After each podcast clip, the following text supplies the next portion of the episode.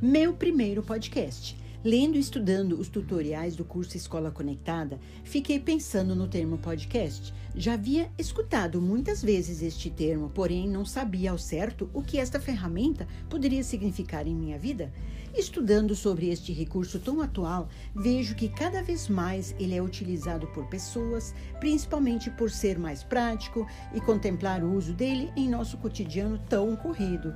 Podemos escutar episódios e podcast em qualquer lugar, em momentos que estamos ociosos e tornar o nosso tempo mais valioso com muito mais aprendizado em nossa vida.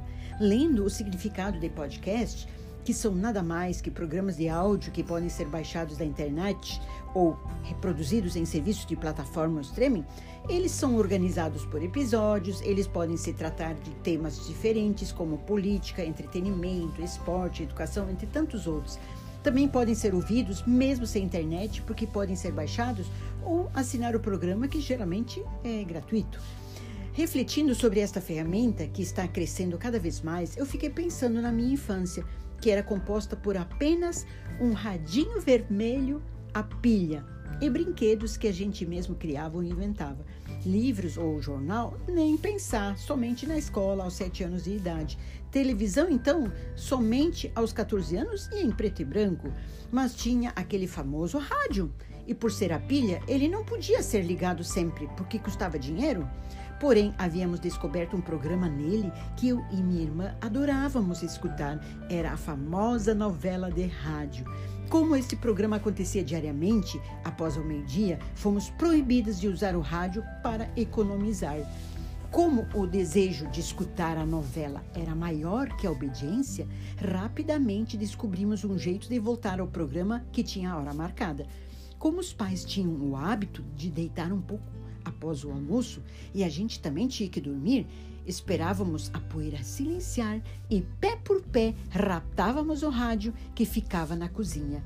A missão era escutar em volume mínimo e os ouvidos grudados na sintonia do rádio.